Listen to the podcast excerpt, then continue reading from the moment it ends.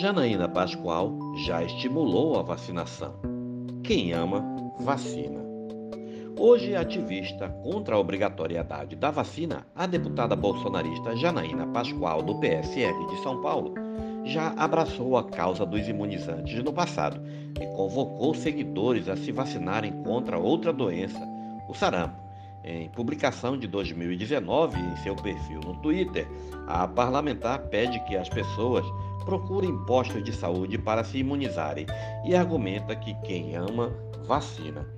A atual posição da deputada sobre o tema destoa daquela adotada em 2019, ao lado de outros nomes do bolsonarismo na internet, como o empresário Otávio Facuri e o ex-ministro Osmar Terra Janaína faz publicações quase diárias advogando contra a obrigatoriedade da vacina contra a Covid-19, questionando a eficácia dos imunizantes e relacionando o produto com a ocorrência de adversidades graves e mortais. Em publicação feita no último domingo, dia 2, Janaína questiona o fato de pessoas já vacinadas pegarem Covid e continuarem defendendo a imunização. Parece piada, diz. A vacina contra a Covid não impede a contaminação, mas diminui o risco de evolução do quadro da doença. Usuários do Twitter brincaram com a publicação da deputada. Parece piada. Times que jogam com goleiro tomam gol, ironizou um seguidor. Pessoas que usam cinto de segurança sofrem acidentes graves, escreveu outro. Em outra publicação, também do último domingo, Janaína faz críticas ao editorial do Estadão, que defende a adoção do passaporte da vacina para a entrada em eventos.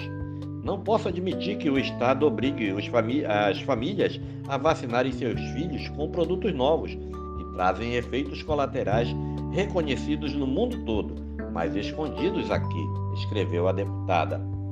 Não sou contra vacinar, escreveu a parlamentar nesta manhã no Twitter, ao tomar conhecimento da reportagem e criticar o jornal. O fato de ter feito campanha pela vacinação só prova que não sou anti-vax. Pensem. A posição de Janaína é similar à de outros bolsonaristas nas redes.